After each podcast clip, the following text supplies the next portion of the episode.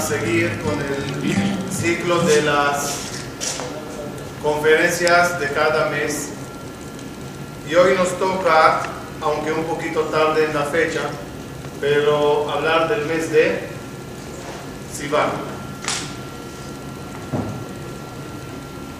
Como dijimos en las introducciones en las conferencias anteriores,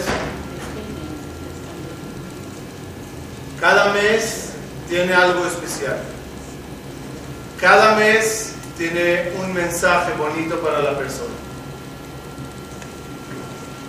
Y en el total, al final de todo el ciclo del año,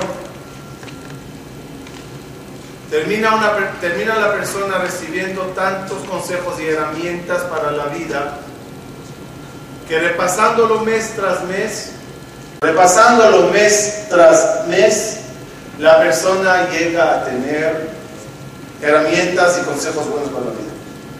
Hoy en el mes de Sivan, vamos a resumir lo que tenemos. Tenemos el nombre del mes que es Sivan. El signo es el signo es Teomim. Eh,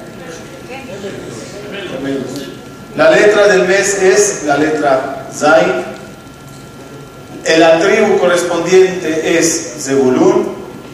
Y la parte del cuerpo es el pie izquierdo. Lo que nos tocará hoy, como hacemos cada vez, es reunir y conectar todas estas cosas con un solo mensaje. Para empezar, quiero que entendamos el concepto de teomí, gemelos. ¿Qué es ese signo de teomí? Los gemelos son de una parte parecidos.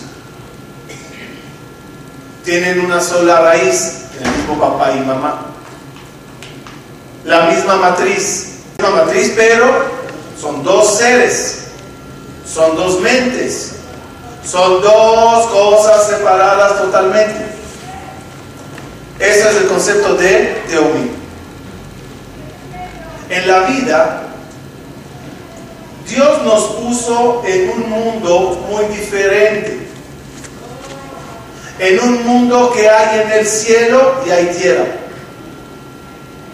Hay bien y hay mal. Hizo de nuestro ser un cuerpo y un alma, dos cosas separadas, diferentes. ¿Y qué nos pide el Creador? Sean personas que saben usar el cuerpo y el alma como teomí, como gemelos.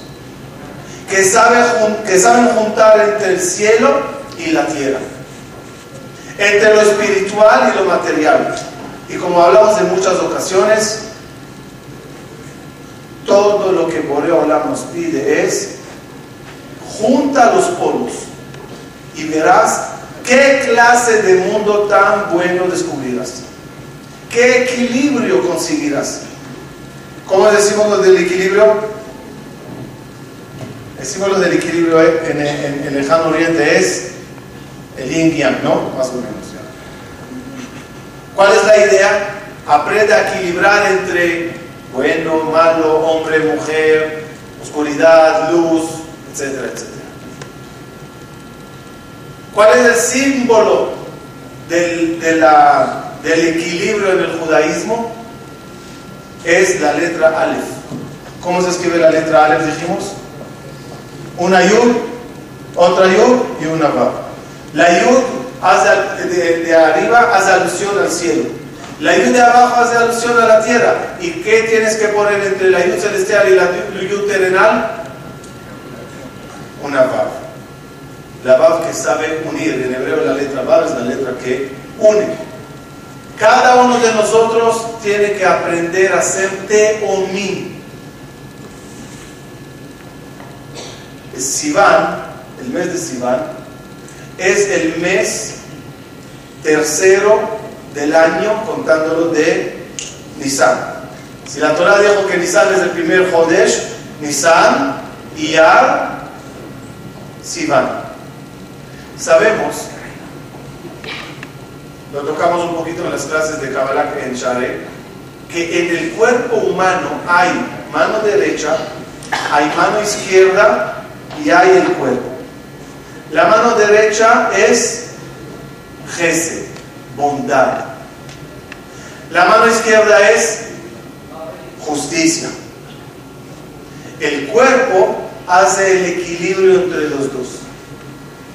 El mes primero, el mes Nisan, ¿qué mes era? Puro Gesed. Kibeyal Hazaka, con mano fuerte, nos sacó por el de Mitzrayim. Nos hizo mucho Gesed, nos hizo mucho favor en sacarnos de Mitzrayim. Nisan, mano derecha, Gesed. Iyar, es la fecha que murieron la mayoría de los alumnos de la Vía Akiva, es un poco de luto, no escuchamos música, no, escuchamos, no nos afeitamos. Era un mes duro. Sivan, ¿qué es? Sivan es la parte del equilibrio. La parte que sabe juntar entre los dos polos.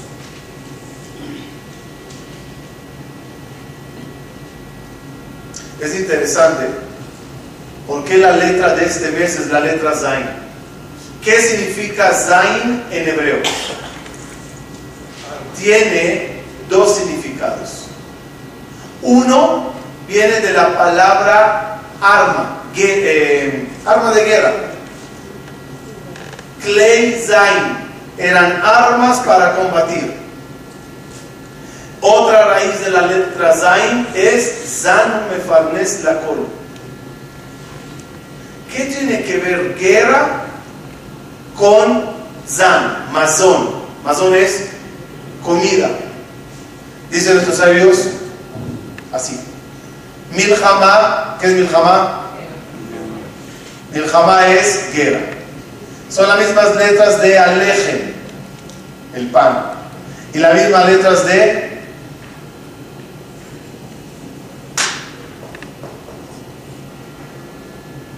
Al-Hamá. ¿Sabes lo que, es Al-Hamá?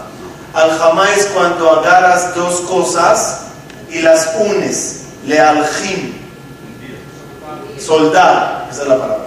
Soldar. Guerra, pan, soldar. ¿Qué tiene que ver esas cosas?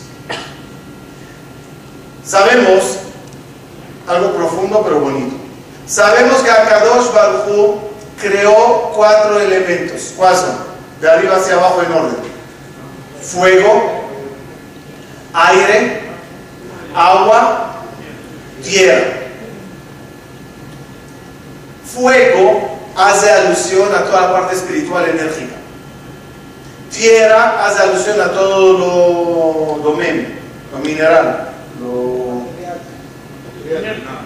inerte. Fíjense, el inerte necesita de comida para existir.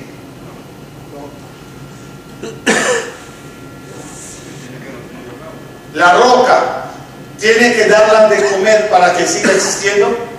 La arena, no. El agua, diamante, oro, no, existe de por sí, no hace falta alimentarlo. Entonces, el de abajo, tierra, no necesita nada para vivir. Fuego. Los ángeles, las almas en Olam ¿necesitan comer para existir? ¿Sí o no? No. El fuego existe sin ayuda. La tierra existe sin ayuda. ¿Cuál es el problema? Cuando juntas el fuego y la tierra. Agarró Dios al polvo de la tierra y hizo un ser humano. Y agarró un fuego divino y se lo metió, que es la Neshama. Ahora que juntó el fuego y la tierra, ¿qué pasa? ¿Pueden existir sin ayuda? No. Ya hay aquí mil jamás. Ya hay aquí una guerra entre el fuego y la tierra. Y hay una guerra entre el fuego y la tierra. ¿Qué se hace para mantener a los dos? ¿Qué se hace para mantener el fuego y la tierra? necesitas necesitas lealjín, soldar. ¿Y con qué se suelda? Se solda. ¿Con qué se solda? ¿Con qué se solda? Con estos dos. No. El fuego y la tierra vas a soldarlos. ¿Con qué los soldas? Sueltas. Con el agua y en el aire. Con el aire y el agua. Respirando, los mantienes juntos. Deja de respirar, ¿qué va a pasar? Se separará el cuerpo del alma, uno muere. El aire los une. ¿Y qué otra cosa? Agua. ¿Qué es agua? Todo lo que crece, el beber y el comer. Sin estos dos no se unen el fuego y la tierra. Por eso hay una guerra entre fuego y tierra. Necesitas fin soltarlos y lo logras a través del eje, del masón. Entonces la letra Zain, ¿qué significa? Soldar. Luchar para soldar. Luchar esa miljamá que hay entre el cuerpo y el alma. ¿Saben a qué se parece un ser humano normal? A un hombre que se casó con dos mujeres. Antiguamente se podía casar uno con dos mujeres, pero desde hace muchos años, Jajam se apiadaron de nosotros, ya lo prohibieron. Entonces, cuando uno se podía casar con dos mujeres, había uno que se casó con una campesina y una princesa. La, la princesa, que la campesina que le decía, quiero vivir en el campo, levantarme con el sonido del gallo ordeñar las vacas y sembrar un pepino y un tomate y un mango. ¿Qué decía la campesina? Yo quiero palacio, pisar mármol, salir de shopping, me gusta planchar la tarjeta.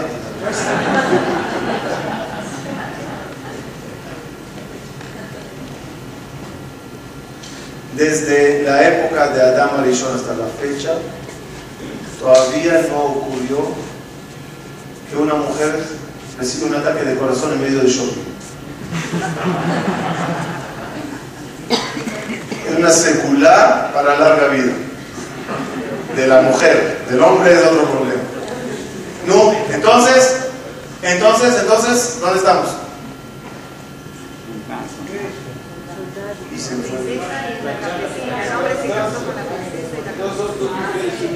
Ah, entonces la, princesa que quiere palacio, la campesina campo. El hombre que está en medio, ¿cómo se siente ahora? ¿Qué hace? Difícil. Ese es cada ser humano. Tienes una princesa dentro de ti, que es la Neshama, la hija de Boreolam es una nesija que cada uno tiene. Y tienes tu campesina, la que le gusta el campo, la tierra, el olamacé. ¿Qué se hace? Es difícil, ¿qué se hace? Vas a un lugar, ¿sí? Uno va a un año. ¿Quién goza? ¿Ah? La campesina. Campesina. Chalcohol, No, encontré un versículo que demuestra que a Moisés le gusta tomar de alcohol a Israel.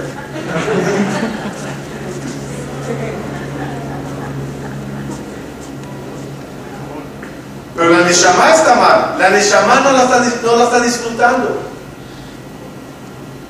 ¿Cuál es el deber de la persona en esa miljama que hay entre la campesina y la princesa? ¿Cuál es el deber? Teomín. Teomín dijimos es gemelos. Aprender a jugar y conjugar con los dos. Y darle a la campesina lo que le gusta y darle a la princesa lo que le gusta.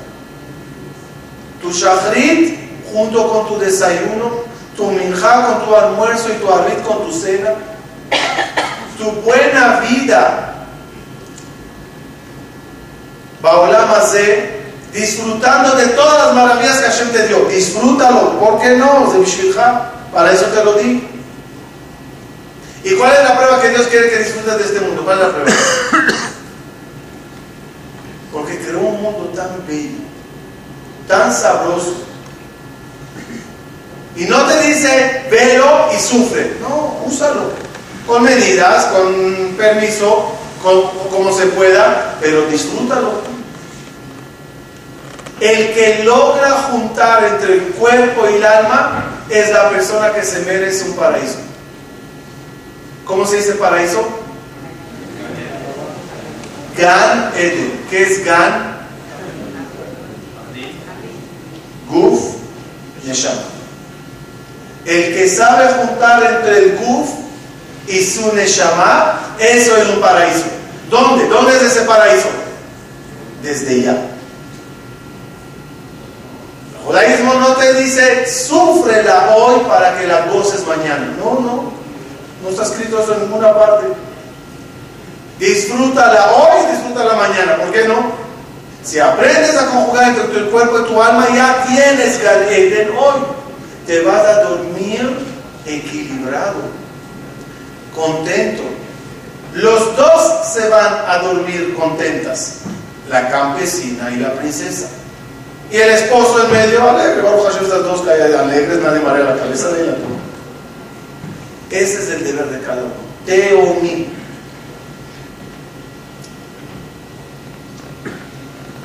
No solo eso. Ah, perdón, a un minuto, paso más. ¿Y quién es la tribu de este mes? ¿Quién es la tribu de este mes? Zebulun. ¿Por qué La tribu de este mes? ¿Quién era Zebulun? ¿Quién era? Zebulun sabemos que era un trabajador. Un trabajador significa alguien que le gusta el dinero, que le gusta trabajar, viajar, un buen viajero. Pero era un comerciante que como todos sabemos mantenía Zebulun a su hermano Isahar y le decía a Isahar, Isahar, por favor siéntate a estudiar Torah yo te voy a apoyar. ¿Qué clase de comerciante es este? Uno que quiere hacer dinero, pero uno que sabe apreciar la Torah.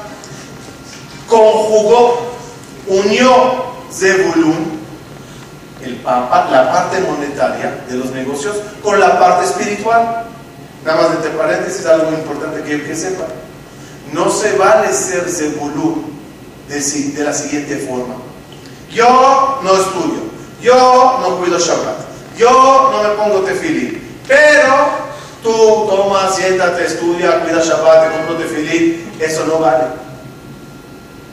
No puedes enviar a alguien que cumpla con los mandamientos de Dios a tu nombre. No, eso no funciona. Zebulun significa uno que cuida la Torah, que estudia Torah, que pone tefilín, que, que lee, que dice tefilá cada día. Termina y a los negocios. Y apoya a alguien que estudia. Es decir, el apoyo es un extra a lo que él ya hace. Pero si no hace nada, ¿le servirá el extra? No. A Dios no se le soborna. Yo robaré, engañaré, seré infiel, pecaré, pero dice de acá, Dios cállate, ahí está, no te quejes, ahí está, ya. No se puede sobornar a Boreola. Dios le respondería a esa persona, quédate con tu dinero. El Yoetz dice algo muy fuerte. A la gente que lo alen, perdieron un ser querido y dicen Kadish.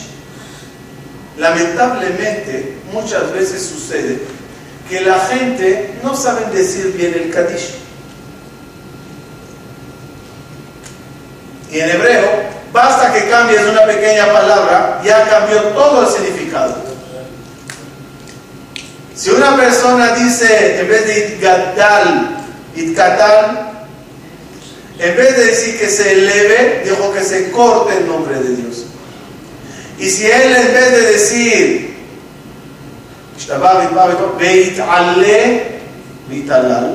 Dijo Veitale. ¿Cuál es la diferencia entre Veitale? Veitale.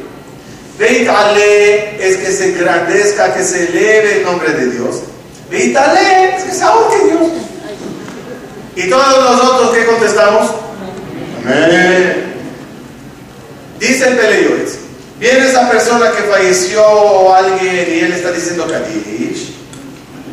Dice un Kadish mal, pero Baruch Hashem da mucha tzedakah, mucha tzedakah. Dice el Peleyoetz, no des tzedakah, Señor.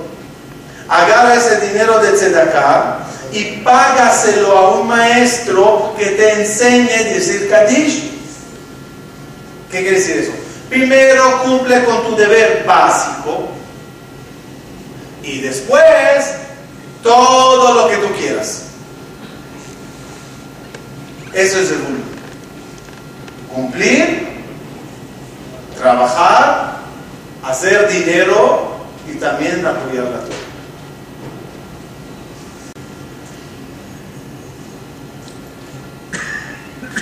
¿Cuál es la parte del cuerpo de este mes? Según el Sefer Yetzirah, es el pie izquierdo. Aprendamos un poquito de conceptos. Siete partes tiene el cuerpo, salvando la cabeza. Diez partes tiene todo el cuerpo, equivale, que equivale a las diez de filo. En la parte de la cabeza son tres. tallo eh, hemisferio derecho, hemisferio izquierdo y tallo cerebral. Jochma, Binah, En el cuerpo están siete. Mano derecha, mano izquierda, cuerpo, pie derecho, pie izquierdo, la parte del Brit y la parte séptima que es Malchut. Hay siete pastores, cada uno equivale a una. Abraham es mano derecha, Isaac mano izquierda y así. ¿Quién es pie izquierdo? En el orden, pues vamos a ver. Abraham, Isaac, Jacob, Moshe, Aaron. El pie izquierdo es Aaron. ¿Cuál era la cualidad de Aaron? ¿Quién era Aaron? El símbolo de Aaron a era Oer Shalom. ¿Qué es Shalom? ¿Qué es Shalom? ¿Qué es Shalom? Fíjense que en hebreo hay algo que no existe en cualquier otro idioma. ¿Cómo se saluda en hebreo? Shalom. ¿Qué tiene que ver la palabra shalom con saludo? Intenten traducirlo a español. Paz. Vayan a la calle, vean a un goyer, paz. Da un paz en la cabeza. ¿qué tiene que ver paz? En hebreo no nos damos cuenta porque nos acostumbramos. Shalom, shalom, shalom, shalom, shalom. Pero ¿qué significa shalom? Shalom Alejem. Shabbat shalom. Cuando saludas a alguien que tengas Shabbat shalom, ¿a qué te refieres? Díganme, por favor. Que tengas un Shabbat de paz. ¿A qué te refieres? ¿Paz con quién? ¿Con quién? Con su esposa, el tipo de vigilando es casado, un soltero. ¿No se le dice a un soltero Shabbat Shalom? Digo mismo. ¿Ah? ¿Y que uno es bipolar? Se hace pelear entre él, así que dice, oye, que tengas paz este día. Muy bien. Entre uno mismo, como dijeron. Entre tu cuerpo y tu alma, que tengas paz. Que tengas, que los veas a los dos como teomim. Teomim es, dijimos, gemelos. Los dos son importantes. Los dos son entes. Y a los dos hay que tratar. Dar de comer, alimentar. De la misma forma que te ocupas de tu belleza externa y te bañas para quitar cualquier suciedad del cuerpo, también tu alma necesita bañarse. También tu alma necesita un lavado de quitar de ella suciedad. Solo que el baño del cuerpo se hace con jabón y shampoo.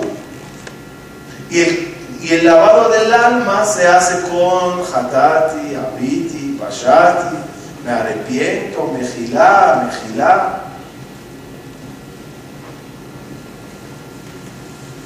De la misma forma que te nutres, que comes bien, sabroso, en tal que tu cuerpo tenga fuerza y sea más sano y fuerte, también tu alma necesita comer. También tu alma necesita nutrirse. Solo que tu cuerpo con qué se nutre? Con una pizza, con un sushi, con una carne, con un pollo, y tu alma se nutre con Barujatá, con Shir Maalot, con una bonita tefilá, con una bonita mitzvah, con una bonita tzedakah.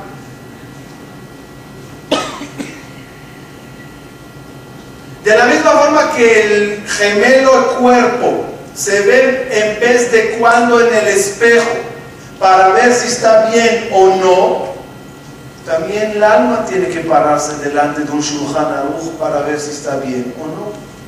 Es su espejo, a ver cómo ando. Y cuando detectaste delante del espejo que hay una mancha en tu traje, sacúdela. Cuando descubras una mancha en tu personalidad, límpiala. Sacúdela, trabájala con libros.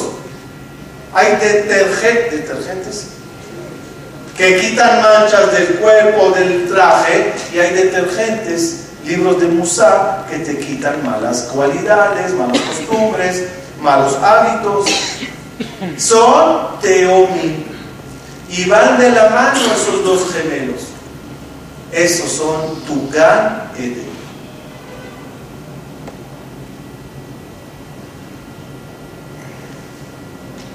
Por eso Cohen recibió ese privilegio de darnos Birkat Kohanim siempre.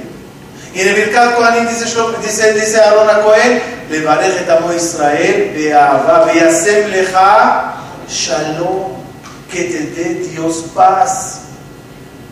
¿Sabe? Que en, en la interpretación de los sueños hay tres cosas que simbolizan paz. ¿Cuáles son? Pájaro, río y olla. Lo hablamos varias veces. Olla, olla, olla, olla de cocina. ¿Cómo se dice? Ok. Nahar, Tzipor, Decir. ¿Por qué, ¿Por qué esas tres? Porque vienen en el libro mío que escribí, en la Gemara Masajet, Berajot, ahí está. Pero hay diferencia entre los tres. Río significa que Dios está diciendo en la noche, oye, aprovecha el día de mañana, es un día bueno para hacer paz. Con, tú sabrás con, con quién estás complicado, no sé. Pero nada más te digo, es buen día para hacer la paz. Solo que el río, al llevar cosas de un lugar a otro, hace alusión a la paz que debes de hacer llevando algo de un lugar a otro.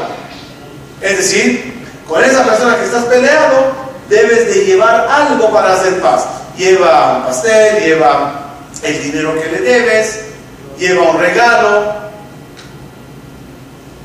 pájaro. Es una paz que debes de hacer a través de viar. Tienes que decir algo.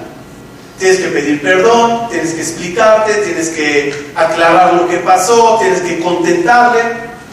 Y paz. Eh, y oye, la olla es la paz más interesante. La olla hace paz entre fuego y agua. Fuego abajo, agua adentro y todos están bien. Pero hay separación entre el fuego y el agua. Es el tipo de paz que te dice, oye, haz la paz, pero mantiene la distancia. Si se ven mucho, se pelean. Entonces vamos a hacer la paz, vamos a pedirnos perdón, vamos a aclarar las cosas, pero vamos a evitar los encuentros tan a menudo y tu visita, querida suegra, a mi casa. Es decir, shalom, shalom, la rajó de la carne.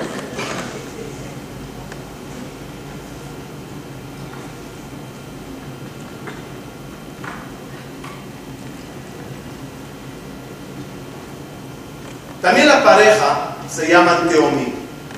La pareja son dos gemelos en hebreo se dice así, no sé si en otros idiomas hay un parecido. Zukionim, como. ¿No saben qué? Es más fácil. Dice la, media naranja, ¿no? Media naranja. O medio limón, depende de los casos. ¿Qué quiere decir? Es mi parte gemela, es la otra mitad, ¿no? Es la, la, otra parte, la otra mitad. La persona antes de casarse se considera mitad hombre. Después que se casa, ya no es nada. Entonces, buscar la otra mitad. ¿Qué hay que hacer entre esa pareja? Shalom. ¿Saben que cuando falleció Aaron Cohen, 80 mil muchachos jóvenes estaban parados en las primeras filas del rey, de la Mishmara, de las Karab. Estaban 80 mil jóvenes. Todos ellos llamados a Aarón. Tú gritabas, Aarón, 80 mil cabezas volteadas. ¿Quién eran esos 80 mil Aarón? Dice, dice, creo que era en Masejet ti dice así, eran 80 mil jóvenes que nacieron nada más por Aarón, porque la papá y la mamá estaban a punto de divorciarse. Vino Aarón y hizo la paz. Al haber la paz nació un niño. Decía el papá la mamá, ¿cómo le llamaremos a este? Si Aarón no hubiera nacido. Entonces hagamos el cálculo. 80 mil hombres llamado Aarón. ¿Cuántas niñas?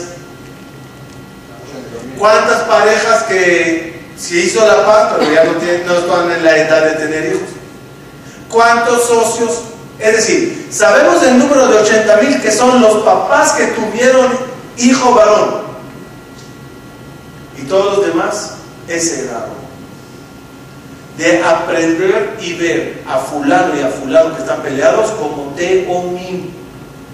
Y esos teomim hay klizain beneem, hay una guerra entre ellos.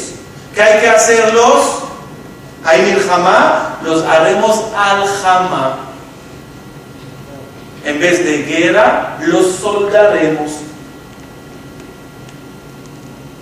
Cuentan que había una vez Dos hermanos, queridos, respetados, socios. El papá falleció y repartieron las, herencias. Total, pasó lo que pasó y ya se empezaron a pelear. Las peleas se hicieron tan fuertes que un día decide el hermano mayor que ya no soporta al hermano menor y dividen el campo, dividen los negocios, dividen el ganado, y Gamar. Había un río que corría en el terreno de ellos. Le usaron al río como la frontera entre uno y otro. Un día llega un carpintero a la casa del hermano mayor y le dice, y le dice, oye, soy carpintero, ¿necesitas que te haga un trabajo? Le dice el hermano mayor, sí, sí, sí. ¿Ves toda esa madera que está allá? Quiero que me hagas una muralla que separe entre mi casa y la casa de mi hermano. No quiero ni verle. No quiero amanecer y levantarme por la mañana y verle trabajando su campo. No quiero ni verle. Haz una muralla. Me voy de viaje. Regreso en dos semanas. Quiero la muralla preparada. El hermano mayor, se va de viaje y cuando regresa, se para delante del río y dice, le voy a matar a ese carpintero. En vez de hacer una muralla, hizo un puente.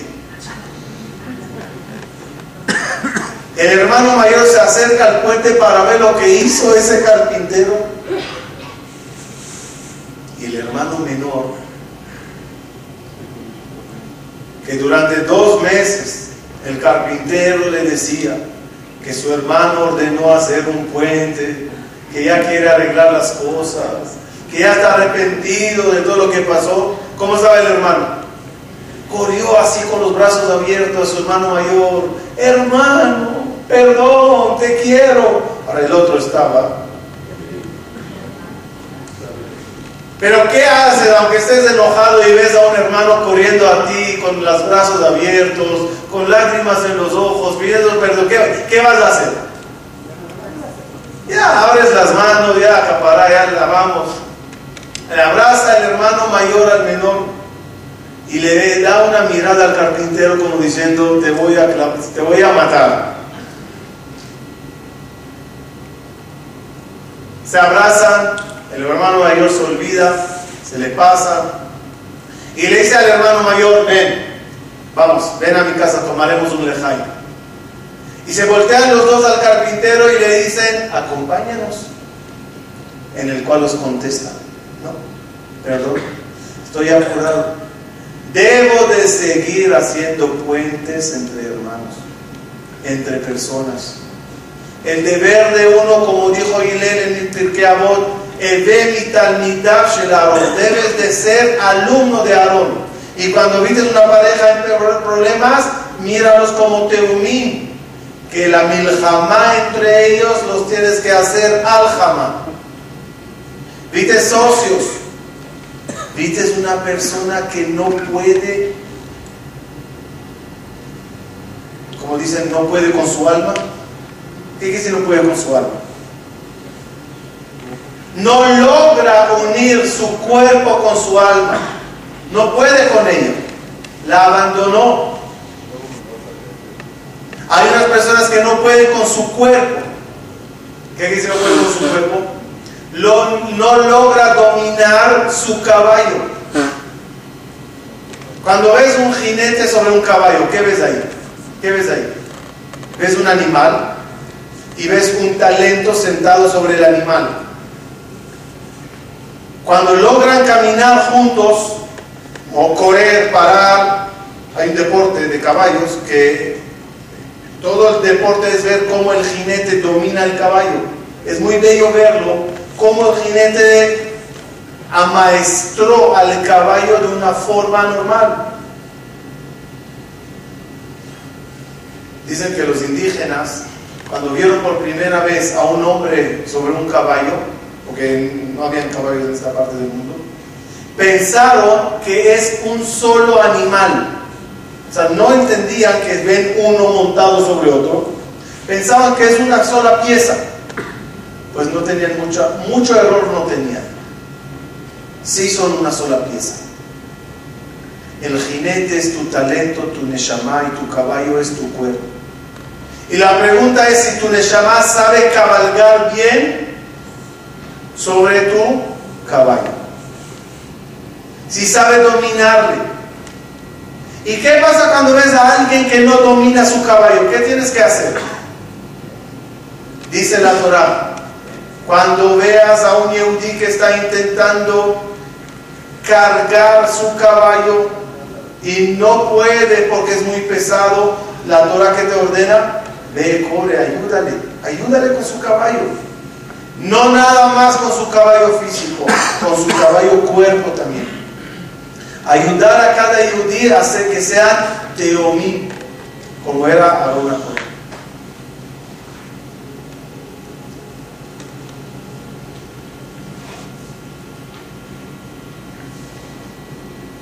Para ir cerrando la idea, aprenderemos un concepto interesante.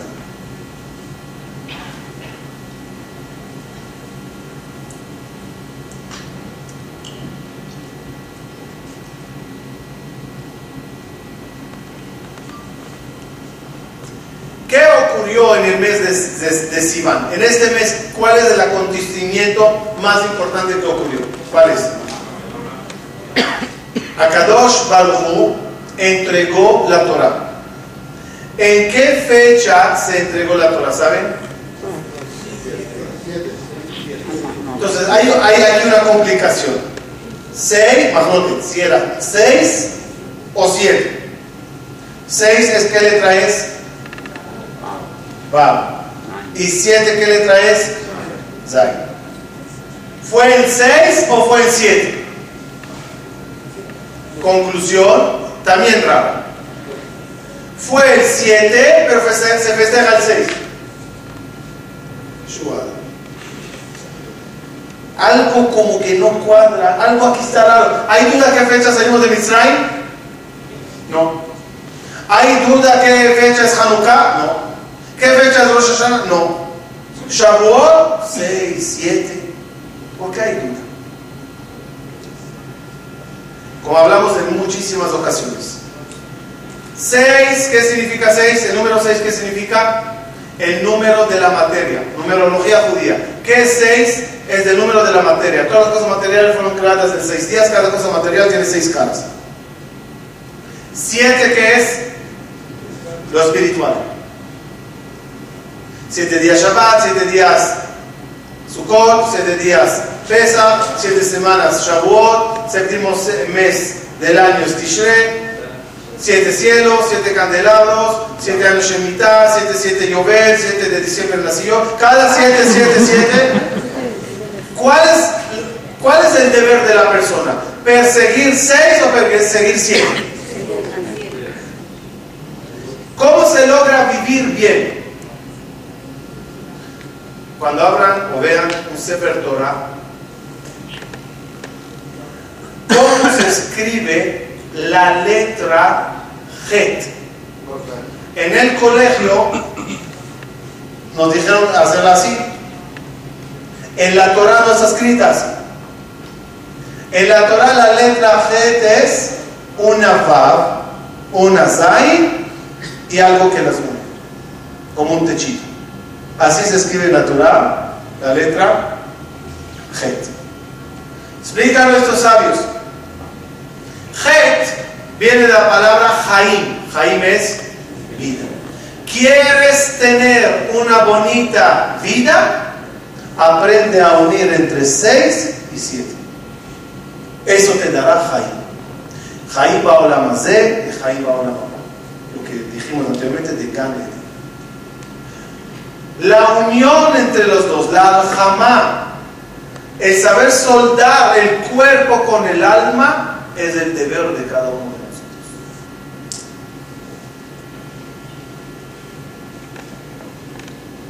Otro punto. No, perdón, perdón.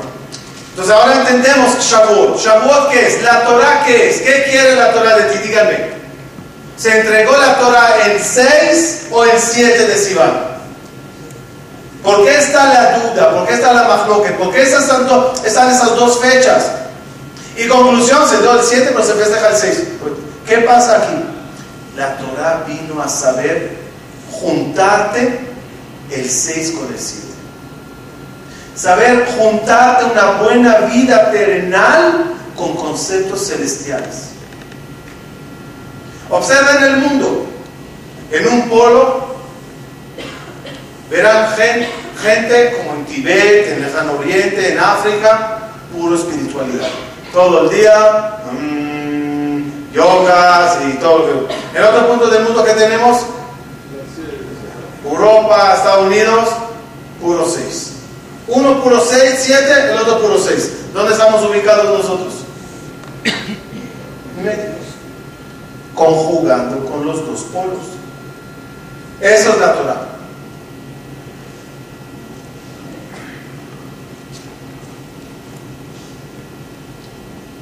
La Torah en el mes de Sivan se entregó a través de dos gemelos, Moshe y Aarón, no gemelos biológicamente.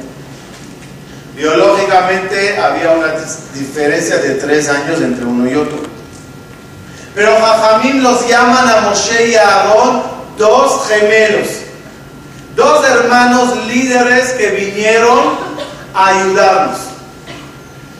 Otra vez, miren lo que es combinación. Moshe y Aarón eran iguales o, diferentes. No hablo físicamente. Todavía no se encontró la foto de los dos en carácter, en forma, eran iguales o, diferentes? Muy diferentes. Moshe Rabenu era, déjenme daros una introducción.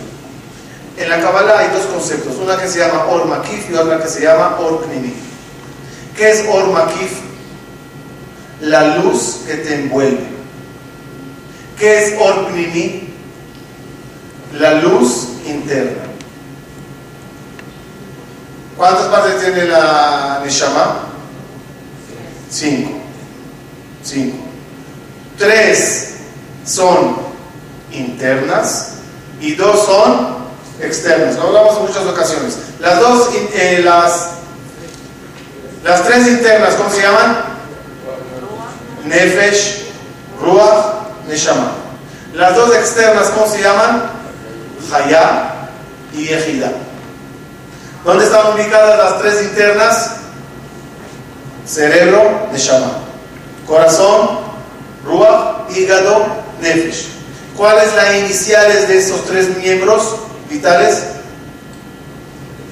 Moach, Lev, Kaved.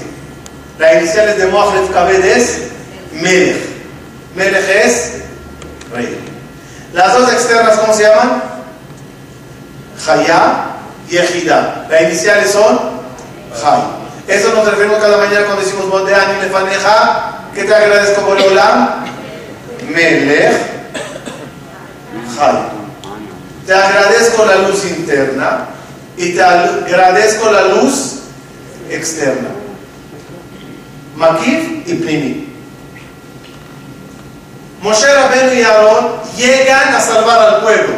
Díganme quién es Or Makif y quién es Or Primi con Moshe y Aarón.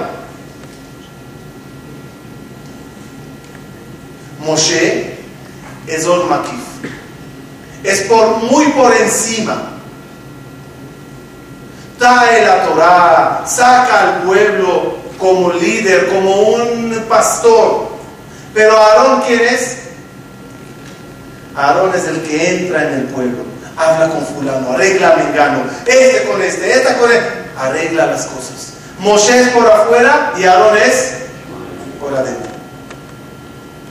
En Purim se repitió la historia. Estábamos en problema y Dios mandó a dos. En Pesach nos mandó a Moshe, dijimos, y Aarón, Men y Aleph. Y en Purim quién nos mandó? A Mordejai y a Esther. Mordejai, ¿qué era? Maquif, por afuera, arreglando las cosas. ¿Y quién estaba dentro del palacio? Esther, como Aarón. Los dos al final, ¿cómo se llaman? Gemelos. Uno por afuera y uno por adentro, pero hacen un solo equipo. Ese era Cohen y ese es la, la, el mensaje de este mes. Resumamos el mensaje. En tu vida encontrarás muchos polos. Cielo y tierra, cuerpo y alma, vida espiritual y vida material. ¿Qué debes de hacer a todas esas cosas? Unirlas, juntarlas, llevarlas mano a mano, verás un mundo maravilloso y bonito.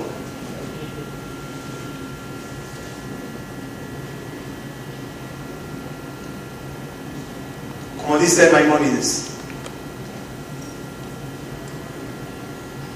no, eh, no, no te evites, no te, no te alejes de los placeres. No vivas en ayunos.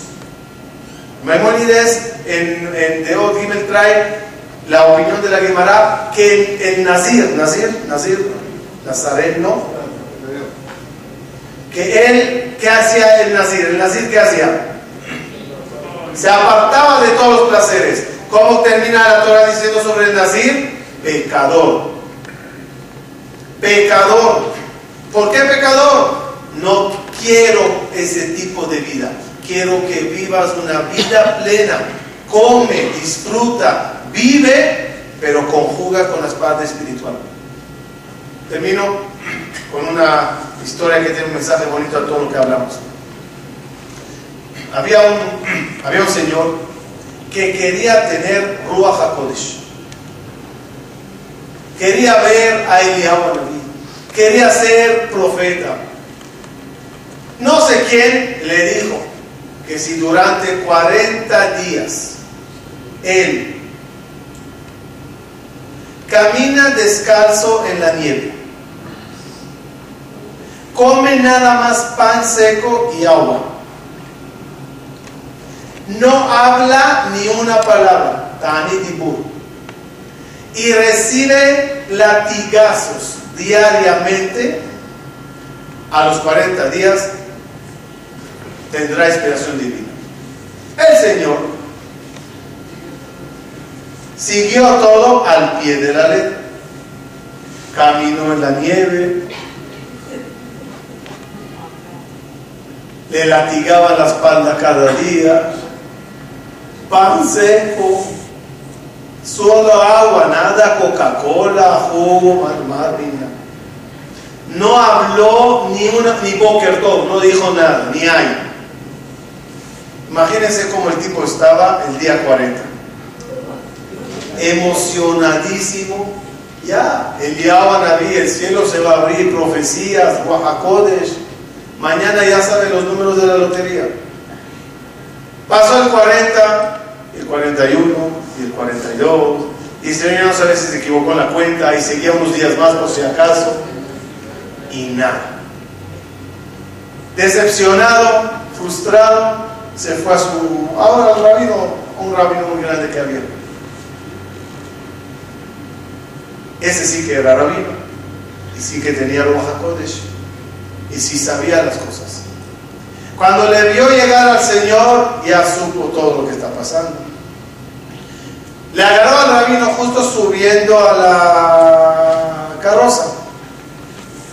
El rabino se regresa un pasito para atrás, se acerca a los caballos y justo el Señor llega. Y antes que abra la boca le dice el rabino al Señor, hay que ver estos caballos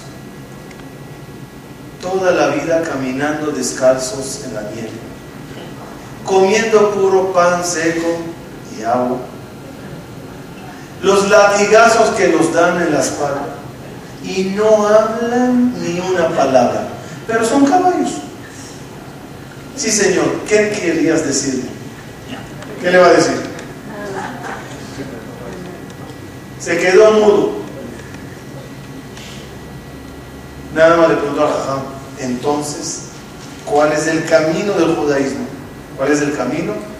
Come, desayuna, pasea, vive, ponte tus zapatos y ámale a Dios, respétale, rézale, bailale con alegría.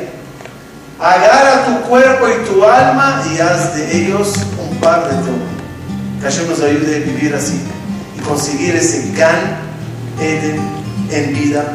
Conjugando entre las cosas, seremos siempre la gente más feliz. Muchas gracias a todos.